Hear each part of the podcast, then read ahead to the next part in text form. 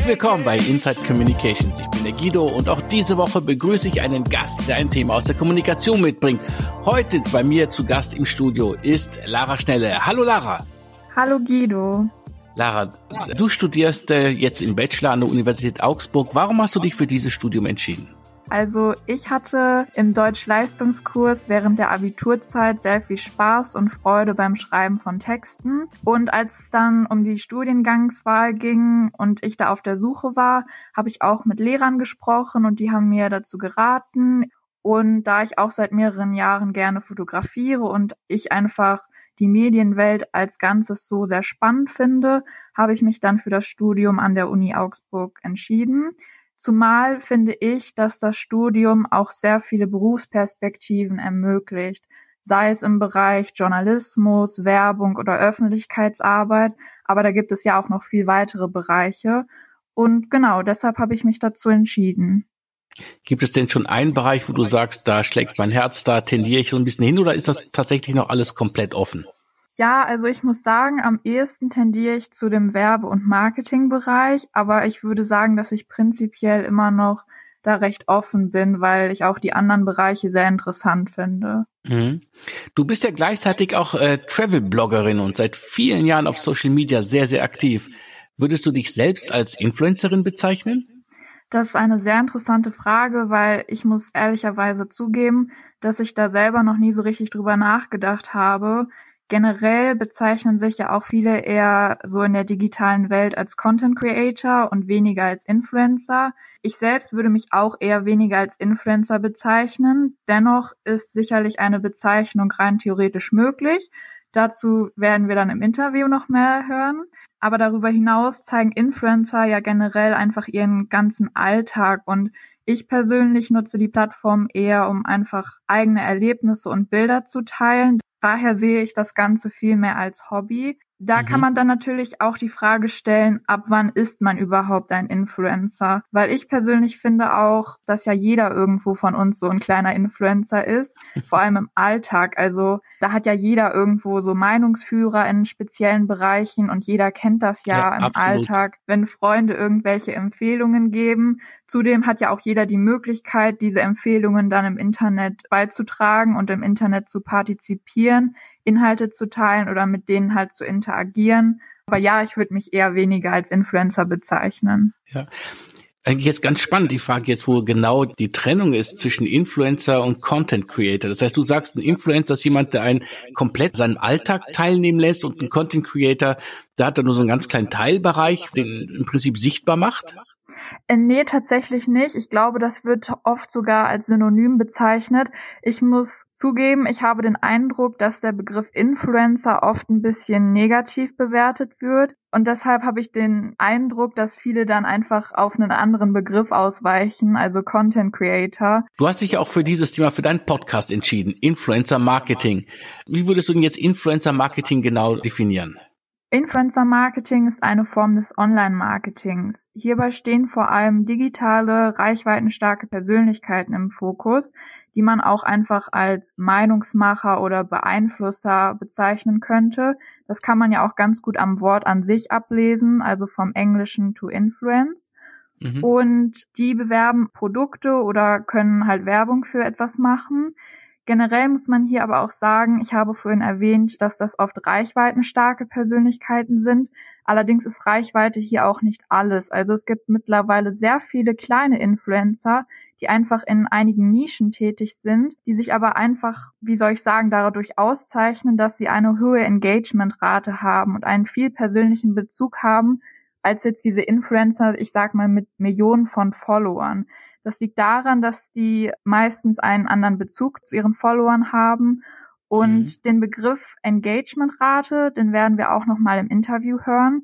Das drückt mhm. einfach aus, wie sich die Anzahl der Follower in Bezug zu den Likes und Kommentaren verhalten. Man könnte also sagen, es ist sowas wie ein Begriff für Interaktion. Jetzt hast du eben schon Influencer so ein bisschen abgegrenzt von äh, Content Creator. Ja, da gibt es jetzt aber auch den Begriff des Testimonials. Wie würdest du da die Grenze ziehen? Testimonials sind oft prominente, also beispielsweise Fußballer oder auch Schauspieler, die man oft aus irgendwelchen Werbespots, zum Beispiel im Fernsehen kennt. Die haben natürlich, wenn sie für Produkte werben, ein gewisses Image, was sich dann im besten Falle auf die Marke und das Unternehmen überträgt. Allerdings haben die ja so einen kleinen Nachteil, denn die sind oft wenig nahbar. Dort liegt der große Vorteil bei den Influencern. Das sind oft einfach Privatpersonen, die ihre Community im ganzen Alltag mitnehmen und dadurch viel authentischer wirken und einen ganz anderen Bezug und eine ganz andere Wirkung haben, die oft viel persönlicher ist. Wie im Titel schon erwähnt, ist das oft einfach, ich sag mal, wie ein Freund und sie haben auch einfach einen direkten Austausch zu ihrer Zielgruppe. Also beide stehen mit ihrem Namen für etwas, aber hier hast du einfach noch mehr Identifikation. Jetzt wollte ich dich auch gerne fragen, wenn wir bei Influencer Marketing sprechen, da gibt es ja auch den Begriff des Social Media Marketings. Ist das jetzt ein Synonym für Influencer Marketing oder ist das was anderes? Also diese Begriffe würde ich eher trennen.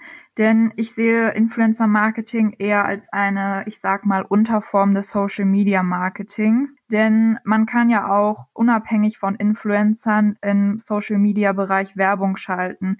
Beispielsweise können Unternehmen ganz unabhängig von Influencern einen eigenen Kanal, ein eigenes Profil betreiben oder auch einfach Werbung auf den sozialen Netzwerken schalten. Und da würde ich Influencer Marketing eher als eine Art Unterform sehen, die sich dann halt konkret mit den Influencern beschäftigt. Mhm. Zu dem Thema hast du jetzt auch mit einer Agentur gesprochen, die sich auf Influencer Marketing spezialisiert hat. Warum hast du gerade diese Agentur ausgewählt?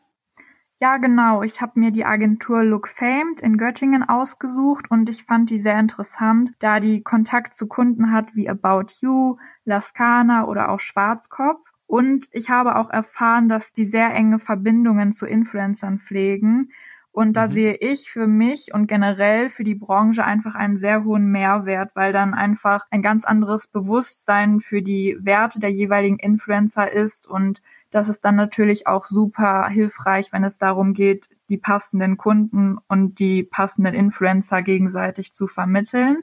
Deshalb habe ich mir diese Agentur ausgesucht und dort habe ich mit Pia Zimale gesprochen. Die arbeitet dort als Marketing Communication Manager. Dann erstmal Hallo Pia, danke, dass du dir Zeit genommen hast. Willst du dich denn erstmal unseren Zuhörern vorstellen, was zu dir sagen, was du so machst, als was so deine Aufgabenbereiche sind? Ja, sehr gerne.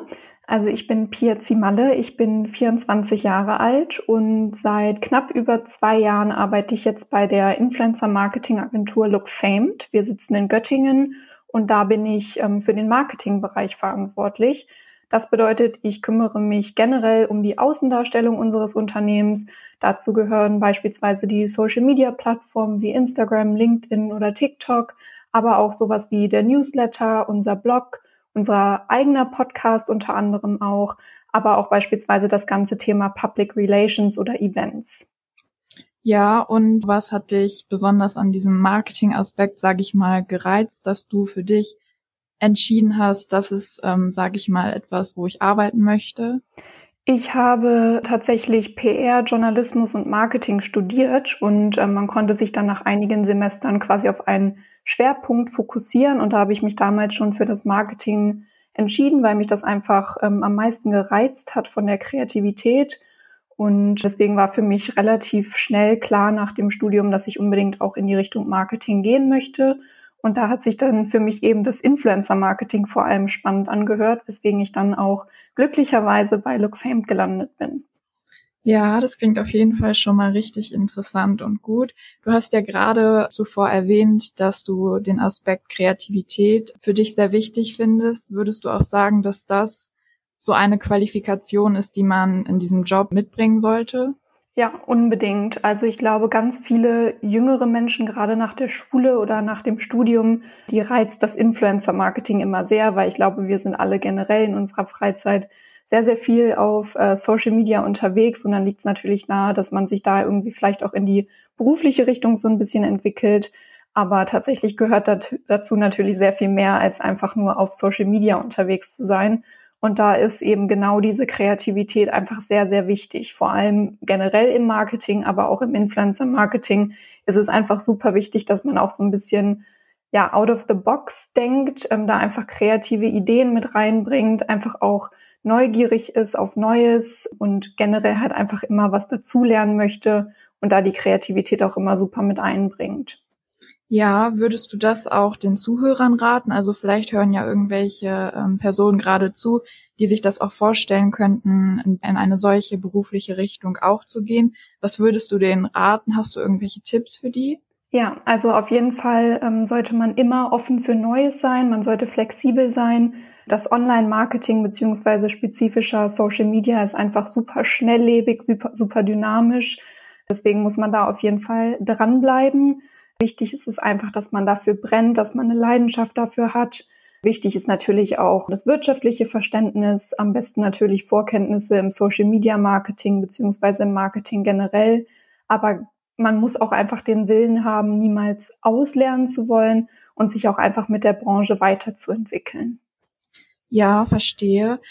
Wie würdest du das genauer konkretisieren? Also Würdest du sagen, dass du vieles einfach dir schon selber im Alltag, sage ich mal, durch deine eigene Nutzung angeeignet hast? Oder wie machst du das dann genau im Beruf, wenn zum Beispiel, ähm, also ich erinnere mich noch vor vielen Jahren, da kam ja TikTok und da waren viele noch so ein bisschen skeptisch und ich glaube, viele haben sich da auch nicht so richtig rangetraut. Wie ist das, wenn dann so eine neue Plattform, sage ich mal, auftaucht, die du vielleicht so auch zuvor noch gar nicht kanntest? Wie setzt ihr euch dann direkt damit auseinander? Gibt es da irgendwas, was du darüber erzählen könntest? Also das Schöne im Social Media Marketing ist ja eigentlich, dass man nie auslernt. Also ich glaube, das merkt man ja auch schon alleine daran, dass es ja kaum Studiengänge gibt, wo man irgendwie Influencer Marketing studiert, beziehungsweise ich glaube, das gibt's gar nicht. Ja. Ähm, deswegen gerade in Bezug auf neue Plattformen ist es einfach super wichtig, dass man es einfach ausprobiert. Da gibt es kein gängiges How-to, was man sich einmal durchliest und das gilt dann für jede Person und jede Branche, sondern das muss man einfach ausprobieren. Da muss man vielleicht die Kenntnisse, die man von anderen Plattformen schon hat, einfach mal mit reinnehmen und dann wirklich einfach sich da mal ausprobieren, einfach posten, posten, posten, dann auch beobachten, wie kommt der Content an, wie machen das vielleicht andere Leute, sich da vielleicht ein bisschen inspirieren lassen. Aber generell ist das einfach das super Spannende an dem Job, dass es eben immer irgendwie was Neues ist. Ja, finde ich auch. Also, dass man da immer was Neues entdecken kann und dass das sozusagen nie so richtig stillsteht und dass man das selber dann so, sage ich mal, erleben kann und seine eigenen Erfahrungen damit machen kann. Das ist, glaube ich, ein richtig interessanter Aspekt. Kannst du vielleicht auch noch was zu deinem, also jetzt, wo wir so über dich und den Beruf generell reden, vielleicht sagen, wie so ein klassischer Arbeitstag bei dir aussieht? Mhm. Also ich glaube tatsächlich, dass es so einen klassischen Arbeitsalltag in unserer Branche gar nicht gibt. Also es ist jetzt nicht so, dass ich irgendwie um neun Uhr morgens immer das mache und um elf Uhr immer das. Es ist einfach, wie gesagt, super schnelllebig und jeden Tag steht einfach was anderes an. Nicht nur, weil mein Job einfach super vielseitig ist, sondern auch, weil es dann beispielsweise, wie du schon gesagt hast, plötzlich von einem auf den anderen Tag eine neue Plattform gibt, auf der es sich dann irgendwie erstmal ja auszukennen gilt. Ähm, das heißt, so einen klassischen Arbeitsalter gibt's bei mir gar nicht. Aber ich glaube, das ist eben auch genau das, was für mich den Job so spannend macht und warum ich meinen Berufsalltag generell auch einfach als unglaublich kreativ, dynamisch und spannend bezeichnen würde.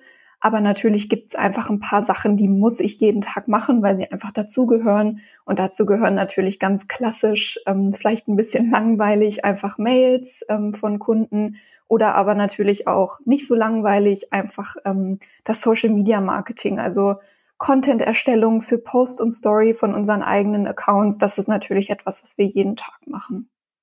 Ja, und mit was, du hast gerade ähm, erwähnt, dass du hauptsächlich dich mit den Mails von Kunden auseinandersetzt. Also wie muss ich mir das vorstellen? Gehen die dann auf dich zu und sagen dann, hallo Pia, ähm, wir würden gerne deine ähm, Social Media ähm, starten. Also wie läuft das so ungefähr ab? Mhm, also ähm, tatsächlich arbeite ich ja bei uns ähm, intern im Marketing, was bedeutet, dass die ähm, klassischen Influencer-Kampagnen bei uns über einmal den Bereich ähm, Campaign abgebildet werden und einmal über den Bereich Creator Management. Das bedeutet, dass die Kampagnen direkt jetzt nicht über mich laufen. Ähm, ah, okay. Genau, aber ähm, ansonsten, ich kann ja mal erzählen, wie es in den Bereichen dann ist. Da gibt's verschiedene, ich sag mal, Herangehensweisen. Im Campaign-Bereich ist es schon oft so, dass wir einfach sehr, sehr viele E-Mails dann von Kunden bekommen, entweder von Bestandskunden, mit denen wir schon ganz, ganz lange zusammenarbeiten, die einfach mal wieder gerne eine Influencer-Kampagne umsetzen wollen würden und uns dann eben bitten, ihnen beispielsweise ein Konzept für die Kampagne oder auch eine Auswahl von Influencern zu schicken, die wir uns für die bestehende Kampagne vorstellen können. Oder wir gehen eben selber auf Unternehmen zu, und sagen, hey, wir haben hier irgendwie einen coolen Influencer, da glauben wir, dass der einfach super gut zu euch und euren Produkten passen würde. Wie sieht's denn aus, wenn wir die Kampagne mal für oder mit euch umsetzen oder mit euch konzipieren? Also das sind so ein bisschen die Herangehensweisen, die es da gibt. Ja, hast du da vielleicht eine kleine Auswahl? Also mit was für Kunden arbeitet ihr zusammen? Ähm, das ist tatsächlich ganz, ganz unterschiedlich. Also wir arbeiten einmal beispielsweise mit regionalen und lokalen Unternehmen zusammen, die wir dann eher bezüglich ihrer Social-Media-Aktivitäten beraten. Ja. aber auch auf nationaler und internationaler Ebene mit mittelständischen und großen Unternehmen, ähm, mit denen wir dann Influencer-Kampagnen umsetzen. Die stammen tatsächlich aus jeglicher Branche. Also wir haben uns da nicht spezialisiert, sondern beispielsweise in der Fashion-Branche arbeiten wir viel mit About You oder ASOS zusammen oder in der Fitnessbranche beispielsweise mit Gimondo. Also da gibt's ähm, ganz, ganz viele Kunden, mit denen wir zusammenarbeiten. Und genauso ist es tatsächlich auch bei unseren Creatoren. Da haben wir eigentlich aus fast jeder Nische jemanden dabei. Also sowohl Nano- und Mikro-Influencer als auch, auch Makro- und Mega-Influencer und da haben wir auch aus jeder, ich sag mal, Branche auch jemanden dabei, obwohl es über die Jahre tatsächlich sich so entwickelt hat, ähm, dass wir sehr, sehr viele Influencer aus dem Family-Bereich bei uns exklusiv unter Vertrag haben. Ja, äh, magst du vielleicht für die Zuhörer und Zuhörerinnen, denen dieser Begriff jetzt vielleicht noch nicht so was direkt sagt, den Begriff erklären, also den Begriff Nano-Influencer zum Beispiel oder Makro-Mega-Influencer? Mhm. Also letztendlich wird durch die Begriffe Nano, Mikro, Makro und Mega-Influencer einfach die Followerzahl der Influencer beschrieben. Die tatsächlichen Zahlen beschreibt jeder so ein bisschen anders, aber ich glaube generell lässt sich sagen, dass Nano-Influencer tatsächlich solche sind, die so ungefähr bis 10.000 Follower haben. Also das kann auch schon bei 500 Followern anfangen. Mikro-Influencer bewegen sich dann so zwischen den 10.000 und den 100.000 Followern. Makro-Influencer dann eben zwischen 100.000 und 500.000 und alles ab 500.000 bezeichnet man in der Regel schon als Mega-Influencer. Ja, ja, das ist ein interessanter Punkt, weil ich glaube, vor allem, wenn man so jetzt an Influencer-Marketing denkt, dass man da schnell jetzt nur an die reichweitenstarken Influencer denkt. Dabei gibt es ja auch, wie du schon gerade erwähnt hast, eher Influencer, die gar nicht so viele Follower haben, aber die vielleicht dann andere Vorteile mit sich bringen. Ich habe mal gelesen, dass die meistens ähm, eine bessere Engagementrate haben. Stimmt das? Oder wo siehst du zum Beispiel bei diesen kleineren Influencern so die Vorteile im Vergleich jetzt zu so größeren Accounts zum Beispiel? Mhm. Also in der Regel lässt sich schon sagen, dass die kleineren Influencer meist eine höhere Engagement Rate haben. Das ist natürlich auch äh, wie überall die Ausnahmen bestätigen die Regel. Es gibt genauso ganz, ganz große Influencer, die eine super hohe Engagement Rate haben. Aber bei kleineren Profilen kommt das vor allem daher, dass die einfach, das hört sich jetzt stumpf an, aber tatsächlich ist es so, dass sie einfach noch mehr Zeit haben, mit ihrer Community zu interagieren. Also die haben Zeit, beispielsweise auf die Direct Messages zu antworten, die haben Zeit, auf jedes einzelne Kommentar zu antworten. Und deswegen entsteht da die im Influencer Marketing tatsächlich auch super wichtige Bindung zwischen der Community und dem Influencer einfach sehr viel schneller und stärker. Und das ist tatsächlich auch ein großer Vorteil von beispielsweise Nano- oder Mikroinfluencern, weswegen die auch tatsächlich immer mehr an Relevanz gewinnen, weil diese Bindung zur Community so wichtig ist. Weil du kennst es ja vielleicht selber, dass wenn du irgendwie dich sehr verbunden zu einem Influencer fühlst und der jetzt beispielsweise Werbung für ein Produkt machst, dass du dann eher dazu tendierst, das auch wirklich zu kaufen, weil du den Influencer eben als super authentisch und glaubwürdig wahrnimmst, weil du das Gefühl hast, ja, das ist ja eher so ein guter Bekannter oder fast ein Freund als jetzt irgendein Influencer, der halt auf Social Media etwas postet. Ja, würde ich auch sagen. Ich finde, das ist auch, wenn man da mal so weiter drüber nachdenkt, ein sehr interessanter Aspekt, dass man einfach so mit einem kleinen Mausklick sozusagen in das Leben der anderen Leute direkt eintauchen kann, zumal ja viele Influencer auch ihre Follower wirklich mitnehmen im Leben und auch persönliche Geschichten mit denen teilen. Und ich glaube, da kommt dann dieser Freundschaftsaspekt, den du gerade erwähnt hast, auch nochmal viel, viel stärker hervor. Würdest du auch sagen, dass das einer der, ich sag mal, aussagekräftigsten Vorteile oder Stärken vom Influencer-Marketing ist? Ja, definitiv. Also gerade im Vergleich beispielsweise zu Testimonials in der Fernsehwerbung ist das einfach der größte Vorteil im Influencer-Marketing. Du nimmst einfach quasi mit einem, wie du sagst, Mausklick aktiv am Leben eines Influencers teil. Und das ist genau das, wovon Influencer-Marketing lebt, nämlich diese Authentizität. Und nur das ist quasi mit ja auch Influencern möglich. Sie zeigen ihren Alltag, sie lassen ihre Follower quasi hinter die Kulissen ihres Lebens blicken. Und genau das ist es ja, was sie so glaubwürdig macht. Und ich glaube, deswegen wird Werbung in dem Fall, wenn sie hochwertig und gut gemacht ist, auch einfach so glaubwürdig von Influencern, weil sie sinnvoll in den Alltag eingegliedert wird. Und sie werben ja in der Regel, wie gesagt, bei hochwertigem Influencer-Marketing dann auch hoffentlich nur für Produkte, die sie tatsächlich nutzen, beziehungsweise die sie tatsächlich im besten Fall ja auch über Wochen hinweg getestet haben. Und genau das ist der große Vorteil vom Influencer-Marketing. Ja, und wenn ihr, du hast ja vorhin schon gesagt, dass du manchmal oder ihr als Team auch mal auf Unternehmen zugeht und sagt, hey, ähm, wir haben hier einen Influencer, der könnte gut mit eurem Unternehmen, vielleicht sogar der Unternehmensphilosophie im Generellen gut harmonieren. Was nutzt ihr da für Kriterien oder wie geht ihr dabei vor, das, sage ich mal, so abzugleichen und für jedes Unternehmen den passenden Influencer zu finden? Also da klären wir auf jeden Fall im allerersten Schritt erstmal ab, welche Ziele beziehungsweise Wünsche das Unternehmen überhaupt mit solcher Kampagne erreichen wollen. Das ist super wichtig für uns, damit wir beispielsweise auch abschätzen können, welche Art, sage ich mal, und welche Größe von Influencer macht da denn jetzt gerade überhaupt Sinn.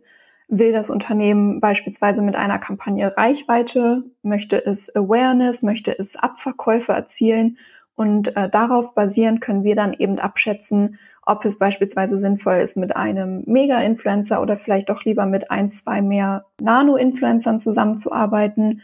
Und besonders wichtig ist es natürlich dann auch, dass der Influencer mit seinem Auftritt, mit seinen Werten, mit seinem Content auch tatsächlich zum Unternehmen passt. Das ist dann immer der sogenannte Fit, von dem wir sprechen.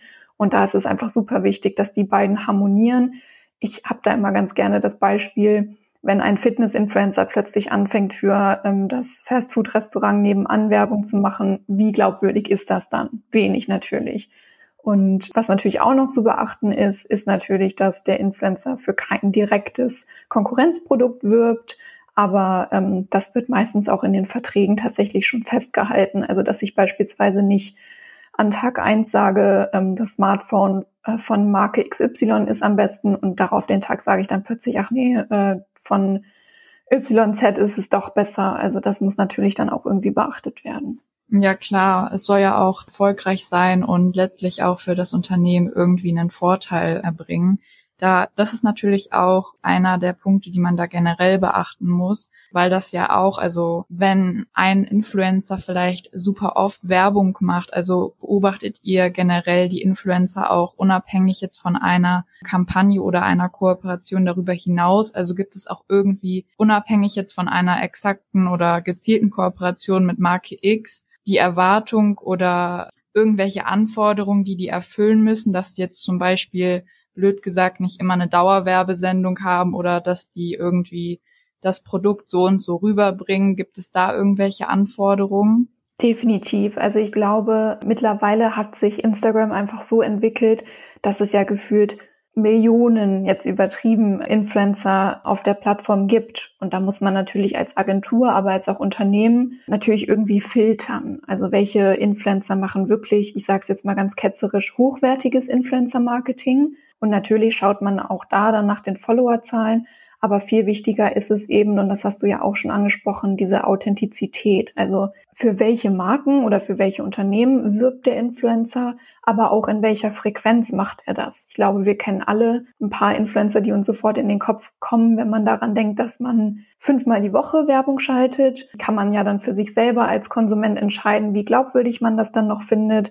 Aber für uns ist hochwertiges Influencer-Marketing einfach jemand, der ganz ausgewählt und ganz sinnvoll hochwertigen Content im Rahmen von Kooperationen produziert. Und da achten wir natürlich auch, auch wenn wir jemanden exklusiv in unser Portfolio aufnehmen wollen, achten wir natürlich ganz stark darauf und analysieren sowas auch im Vorhinein.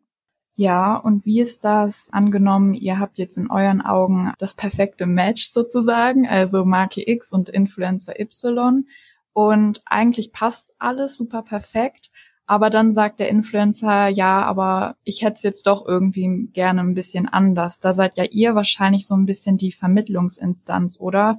Wie geht ihr dann damit um? Weil das könnte ja durchaus eine Herausforderung sein, wenn dann der Influencer vielleicht ein bisschen andere Ansichten hat oder vielleicht den Content auf eine andere Art und Weise vielleicht erstellen will. Kannst du da auch kurz erklären, inwiefern die Influencer da sozusagen frei bei der Content-Erstellung sind oder ob es da auch mal Einschränkungen gibt, sprich irgendwelche gezielten Vorgaben, ja, das Bild soll so und so aussehen oder du musst das und das sagen. Oder kann man das vielleicht auch gar nicht so pauschal beantworten? Also wir als Agentur fungieren ja tatsächlich als quasi Bindeglied beziehungsweise Kommunikationsglied zwischen dem Influencer und einem Unternehmen. Das heißt, wir haben Einmal natürlich die Influencer, die exklusiv bei uns unter Vertrag sind und auf der anderen Seite arbeiten wir aber auch mit Unternehmen, natürlich mit externen Influencern, die wir dann für das Unternehmen anfragen. Ähm, was uns aber immer ganz, ganz wichtig ist, und ich glaube, das wissen tatsächlich auch viele nicht, nur weil wir das Management für einen Influencer übernehmen, bedeutet das nicht, dass wir in irgendeiner Art und Weise für diesen Influencer Entscheidungen treffen. Also wir sind da ganz klar in einer beratenden Funktion und geben natürlich auch super gerne unsere Hinweise, unsere Tipps oder raten von etwas ab oder raten zu etwas. Aber wenn ein Influencer sagt, ich möchte nicht mit diesem Unternehmen zusammenarbeiten, das passt nicht mit mir, ich kann mir das nicht vorstellen oder aus welchen Gründen auch immer, dann akzeptieren wir das und dann ist das auch völlig in Ordnung und das spricht ja dann vielleicht auch eher für die Authentizität dass der Influencer eben nicht sagt, ja gut, das Geld nehme ich jetzt noch mit, hätte ich jetzt eigentlich nicht gemacht, aber ich mache es jetzt halt, sondern dass er dann auch ganz klar sagt, dass er das nicht möchte.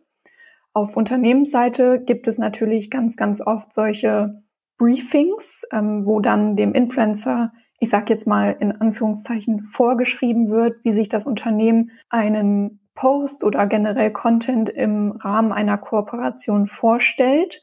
Diese Briefings variieren tatsächlich von Kampagne zu Kampagne. Es gibt Unternehmen, die sagen, gut, wir haben jetzt einen Influencer gebucht, der kennt seine Zielgruppe am besten, der kennt sein Profil am besten, wir lassen den einfach mal machen. Bitte sag nur, dass es beispielsweise 20 Prozent Rabatt gibt, ansonsten lassen wir dir völlig freien Lauf. Auf der anderen Seite gibt es natürlich auch Unternehmen, das sind meist auch Unternehmen, die vielleicht noch nicht so viele Erfahrungen im Influencer-Marketing gemacht haben, die dann beispielsweise sagen, du musst Produkt XY um 14.23 Uhr am 7. Juni hochladen, bitte trag dabei ein blaues T-Shirt und dreh deinen Kopf um 20 Grad. Das ist natürlich wenig sinnvoll. Also ich glaube, die gute Mischung macht es. Wichtig ist natürlich, dass das Unternehmen letztendlich auch das bekommt, was es haben möchte. Aber wir raten als Agentur auch immer ganz klar dazu, dem Influencer kreativen Freiraum zu lassen, weil der Influencer ist einfach in dem Fall der Experte für seinen Account. Der weiß ganz genau, was, wann und auf welche Art und Weise bei seiner Community am besten ankommt. Und ich glaube, wenn man da so ein bisschen Erfahrung sammelt, vielleicht auch schon ein paar Kampagnen umgesetzt hat als Unternehmen, dann findet man da auch meist eigentlich eine ganz gute Mischung zwischen diesem, ich bekomme, was ich möchte, aber ich bekomme es auf die Art und Weise, die bei der Community meines Influencers am besten ankommt. Wir haben jetzt schon sehr viel über so die Vorteile geredet. Generell, dass das sehr kreativ ist, dass der ganze, ich sag mal, Social Media Bereich auch immer im Wandel ist, dass das unabhängig jetzt vom Influencer Marketing für dich ja auch dann ein interessantes Berufsfeld ist. Aber gibt es an all dem auch so, so Schattenseiten oder irgendwie Punkte, wo du sagen würdest, ja, es gibt auch Fälle, in denen ist Influencer Marketing vielleicht gar nicht so vorteilhaft oder sogar eher hinderlich. Was sagst du dazu? Also natürlich muss man sich als Unternehmen erst einmal überlegen, ob Influencer Marketing für mich die richtige Marketingmaßnahme ist. Grundsätzlich sagen wir, dass Influencer Marketing definitiv aus dem Marketingmix nicht mehr wegzudenken ist. Ich glaube, das ist auch in den letzten Monaten und Jahren, vor allem auch in den Köpfen eigentlich jedes Marketingmanagers angekommen. Aber natürlich ist es auch immer eine Frage der Zielgruppe und der Ziele. Das heißt, wenn meine Zielgruppe beispielsweise eher zwischen, ich sage jetzt mal übertrieben, 50 und 70 Jahren liegt und dementsprechend ja wahrscheinlich gar nicht auf den Social-Media-Plattformen anzutreffen ist, dann ist es natürlich für mich auch nicht sinnvoll, mit Influencern auf dieser Plattform zu arbeiten, weil ich dann meine Zielgruppe nicht ansprechen kann. Also das muss man sich natürlich erstmal klar machen. Generell würde ich jetzt sagen, es gibt gar keine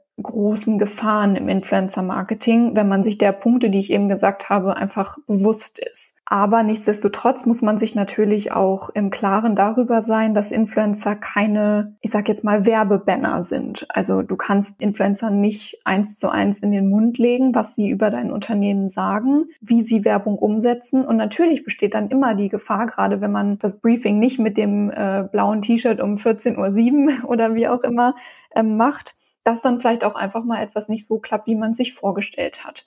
Das Gute an Social Media ist, dass es eben so dynamisch ist, dann kann man es am nächsten Tag vielleicht auch einfach nochmal auf eine andere Art und Weise machen oder das Unternehmen merkt dann, okay, vielleicht haben wir uns die Werbung so nicht vorgestellt, aber irgendwie war es jetzt doch cool und irgendwie hat es jetzt doch zu den Punkten geführt, wo wir hin wollten. Aber klar, du kannst den Influencern die Worte nicht in den Mund legen. In den meisten Fällen ist das aber definitiv kein Nachteil.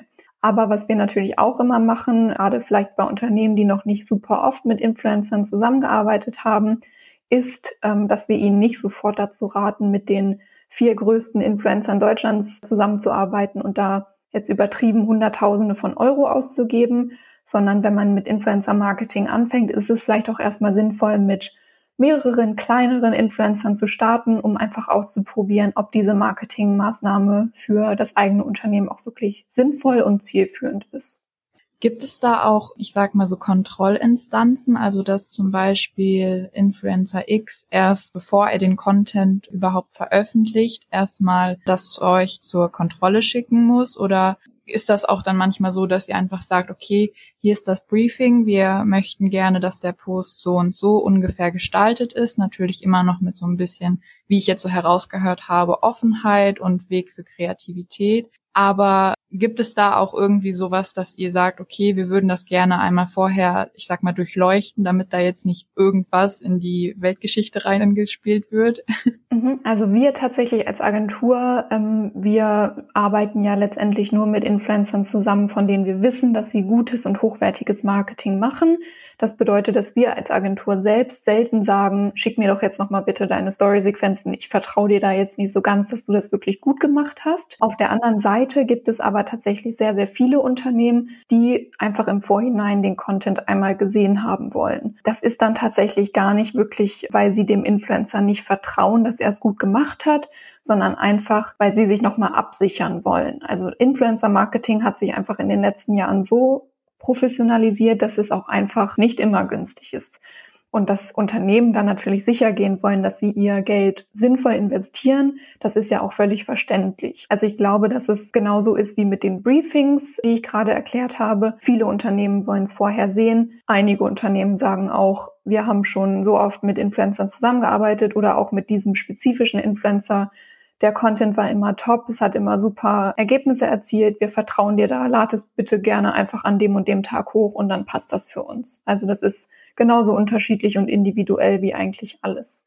Aha, okay. Ja, interessant, dass ihr da so ein bisschen auch wirklich mit Vertrauen arbeitet, weil ihr ja dann auch die Influencer ja auch, wie du schon gesagt hast, dann auch länger kennt und dann vielleicht zu denen auch viel bessere Bindung auch als Agentur habt, oder? Also, dass das dann auf eine langjährige Zusammenarbeit hinausläuft. Auf jeden Fall, ganz genau. Also das ist uns auch super, super wichtig, dass die Creator, die bei uns exklusiv unter Vertrag sind, dass wir mit denen auch einfach auf persönlicher Ebene super enge Bindungen pflegen. Das ist generell sehr wichtig im Influencer-Marketing. Das nennt man dann die sogenannten Influencer Relations. Und das bedeutet eigentlich, dass wenn man einfach auch auf persönlicher Ebene gut miteinander auskommt, dass dann einfach die Kampagnen beziehungsweise die Kooperationen in der Regel auch einfach sehr viel erfolgreicher sind, weil man sich eben viel persönlicher und besser austauschen kann über das, was man voneinander erwartet. Uns als Agentur ist das natürlich ebenso wichtig, dass wir uns mit den Kunden auf dieser Ebene sind, aber natürlich auch mit den Influencern. Also natürlich, die sind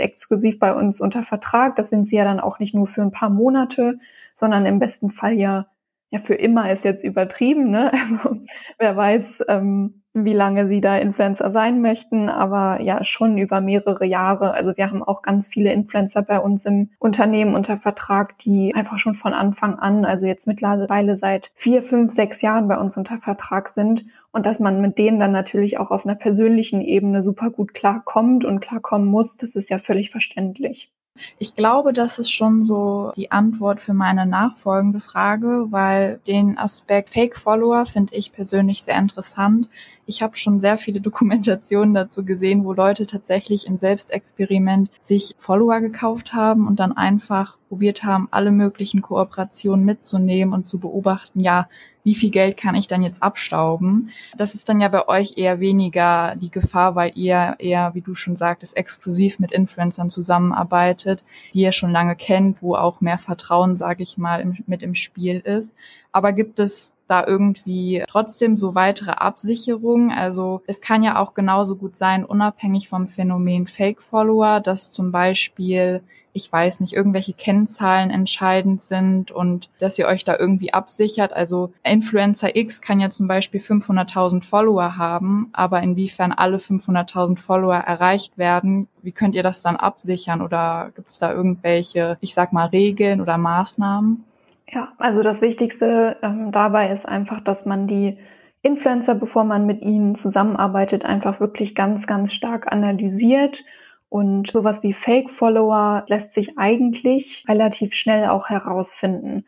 Entweder schaut man vielleicht einfach mal so probeartig durch die Followerlisten und ich glaube, wir wissen ja alle ungefähr, wie so Fake-Profile aussehen. Das sind ja meistens irgendwie Profile, die kein Profilbild haben, keine Profilbeschreibung, irgendwie 4000 anderen Profilen folgen und deren Nutzernamen meistens aus irgendwelchen wilden Kombinationen aus Buchstaben und Zahlen bestehen. Das heißt, das lässt sich relativ schnell rausfinden.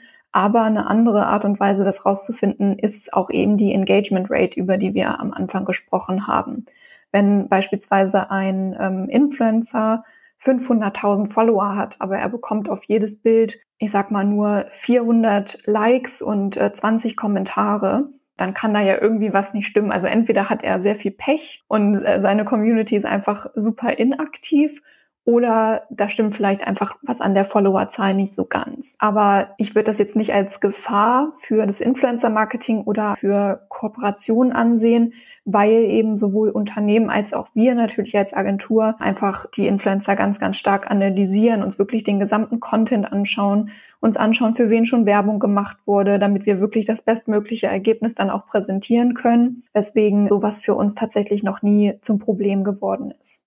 Das ist dann wahrscheinlich auch im Nachhinein, oder? Also es ist nicht, dass dann die Kooperation, sage ich mal, beendet ist, sondern dass man das dann auch im Nachhinein noch weiter verfolgt, oder? Definitiv. Also wir erstellen für jeden unserer Kunden, also für jedes Unternehmen auch nach der ähm, Zusammenarbeit ein Reporting das ist einfach auch super wichtig, damit man aus Sachen lernt, damit man einfach die Learnings daraus ziehen kann, was hat vielleicht nicht so gut geklappt oder was hat vielleicht besonders gut geklappt. Und deswegen müssen wir es festhalten, damit wir es von jetzt an immer so machen können. Und da lassen wir uns definitiv für jede Kampagne von dem Influencer auch die Insights dann schicken, beziehungsweise kann ja beispielsweise bei eingelösten Rabattcodes kann das Unternehmen ja dann auch nachvollziehen, wie viele Sales tatsächlich über den spezifischen Influencer dann reingekommen sind. Ja, das ist vielleicht auch ein guter Vorteil am Influencer-Marketing, oder? Dass man das wirklich genau so nachvollziehen kann, wen habe ich jetzt damit im Endeffekt erreicht. Ich meine, das geht natürlich auch in einigen Aspekten auch in jetzt klassischer Werbung, aber ich würde schon sagen, dass das sehr personalisiert ist, oder? Also, ja. dass man da ganz andere Kennzahlen hat. Definitiv. Das ist, glaube ich, auch der Grund, warum das Influencer-Marketing einfach in den letzten Jahren auch immer mehr akzeptiert und auch ja, ich sag jetzt mal, geliebt wird ähm, von immer mehr Unternehmen. Ja, letztendlich, du gehst an einem Werbebanner in der Stadt vorbei und nimmst es vielleicht auch bewusst wahr, aber es hat kein Call to Action. Also du denkst dann, okay, jetzt habe ich Unternehmen XY hier auf dem Banner gesehen und jetzt mache ich jetzt trotzdem nichts. Und das Influencer-Marketing regt halt einfach ja zu einer Aktion an. Und du kannst halt im Nachhinein dann auch immer nachvollziehen, was hat diese Aktion jetzt gebracht. Also es hat jemand die Werbung gesehen, hat er auf den Link geklickt, hat er den Rabattcode eingelöst, hat er das Bild geliked oder hat er gar nichts gemacht. Es lässt sich einfach super gut nachvollziehen, welche Ergebnisse mit dem Influencer-Marketing nachwerden können. Und das macht es eben zu so einer verlässlichen Marketingmaßnahme. Du hast gerade Instagram zum Beispiel als Plattform angesprochen und da gibt es ja, hast du ja gerade gesagt, diese Möglichkeit ähm, der Statistiken, der Insights, dass man das alles nachvollziehen kann. Würdest du sagen, dass ihr Instagram auch am meisten generell für Kooperationen nutzt oder ist das vielleicht eine ganz andere Plattform oder ist das ganz unterschiedlich? Also Influencer Marketing findet immer noch primär auf Instagram statt. Das hat sich einfach in den letzten Jahren so entwickelt. Da ist es quasi auch entstanden. Und das bedeutet, dass da einfach auch sehr, sehr viele, ich möchte jetzt keine Prozentzahl nennen, aber schon die Mehrzahl ähm, der Kooperationen auch auf Instagram umgesetzt werden. Gerade die Instagram Story, als sie äh, gelauncht wurde, hat sich einfach sehr schnell dazu entwickelt, ähm, dass da einfach auch super gut Kampagnen umgesetzt werden können, weil da eben das Storytelling so gut möglich ist. Also es ist dann nicht einfach ein Post, wo ich ein Produkt in die Kamera halte, sondern ich kann in der Story ganz interaktiv meinen Followern auch erzählen, wie bin ich da auf das Produkt gestoßen, was hat es für mich im Alltag gemacht, hat es ein Problem gelöst, hat es mir einfach Freude gebracht und hier ist ein äh, Code und hier könnt ihr draufklicken. Früher konnte man ja noch abswipen und das ist einfach ein super schönes Storytelling, was im Influencer Marketing sehr, sehr wichtig ist, aber auch einfach sehr, sehr viel Kreativität bietet und ja, einfach super glaubwürdig und authentisch das Ganze umsetzen lässt.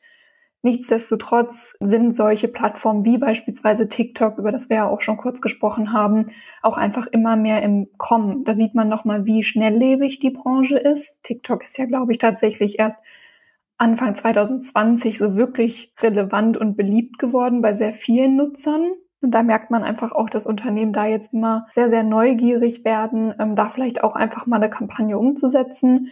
Das bedeutet, auf TikTok sind wir mittlerweile auch viel unterwegs aber der Fokus liegt definitiv auf Instagram. Ja, Instagram entwickelt sich ja auch ständig weiter. Wir haben ja auch am Anfang darüber geredet, dass das auch vielleicht eine kleine Herausforderung ist, dass man sich da immer weiterbilden muss und sich ein bisschen anpassen muss.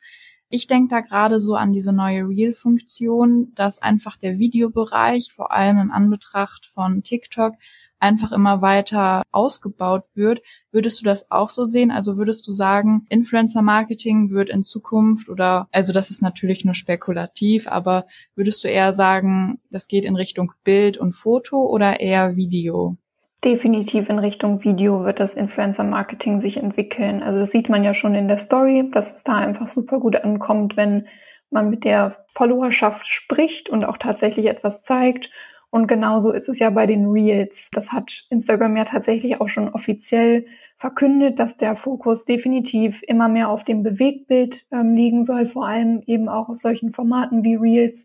Und da gilt es dann eben natürlich auch als Influencer beziehungsweise auch für uns als Agentur dann auch auf solche Formate aufzuspringen, da einfach mal zu versuchen, einfach zu testen, wie ist da die Resonanz, wie kann man damit organische Reichweite erzielen und das dann natürlich auch unseren Influencern vorzustellen, mit ihnen auszuprobieren und dann eventuell auch Unternehmen dahingehend zu beraten, da vielleicht auch einfach mal zu versuchen, eine ähm, Kampagne umzusetzen, weil es eben super gute ähm, Reichweite erzielen kann und sehr, sehr viel Aufmerksamkeit generiert.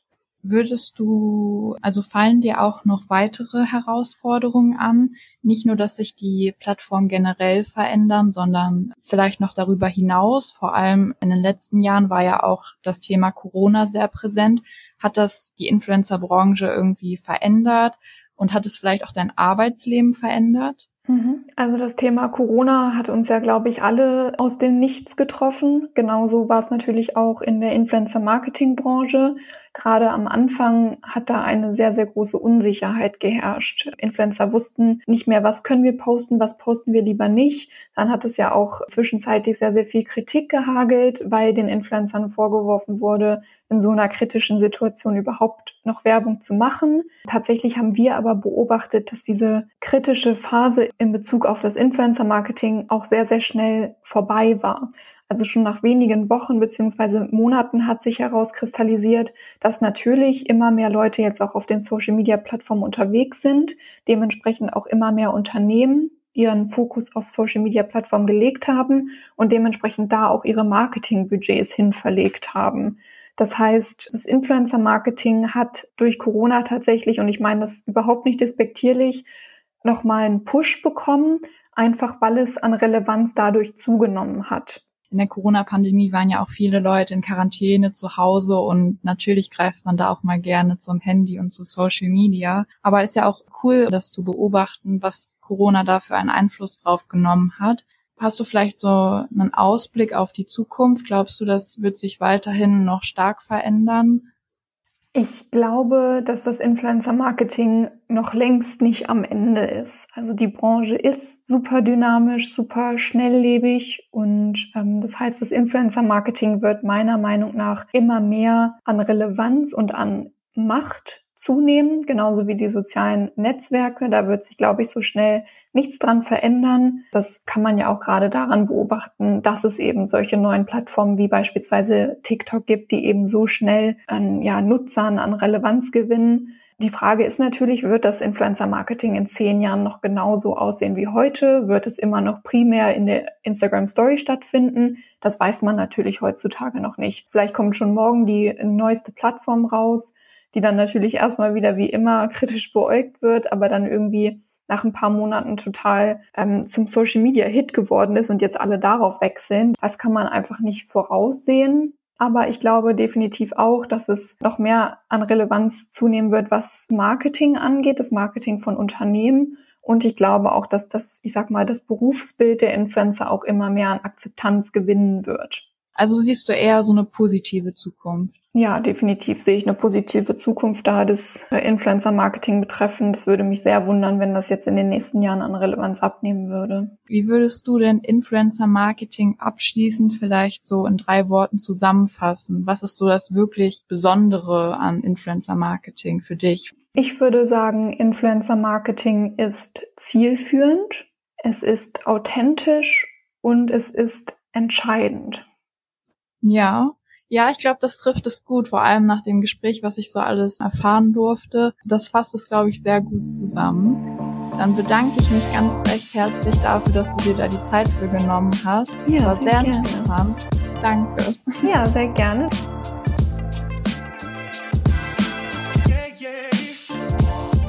Tolles Interview. Danke, Lara. Äh, was waren jetzt für dich die wichtigsten Aussagen? Für mich waren, glaube ich, die wichtigsten Aussagen, wie schnelllebig und dynamisch die ganze Social-Media-Welt ist und dass das natürlich auch sehr stark dann die Arbeit beeinflusst.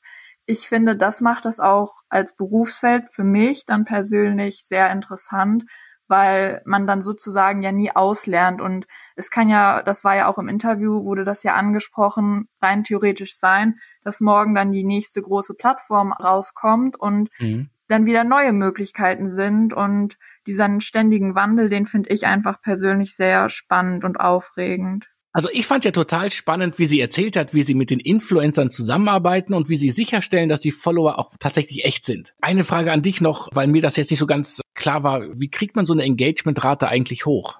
Ja, also die Engagementrate, wie am Anfang schon erwähnt, die bezieht sich ja vor allem auf die Interaktion. Also es gibt nicht eine Formel dafür, um die Engagementrate zu erhöhen. Aber es gibt durchaus so, ich sag mal so kleine Punkte, die man nutzen kann.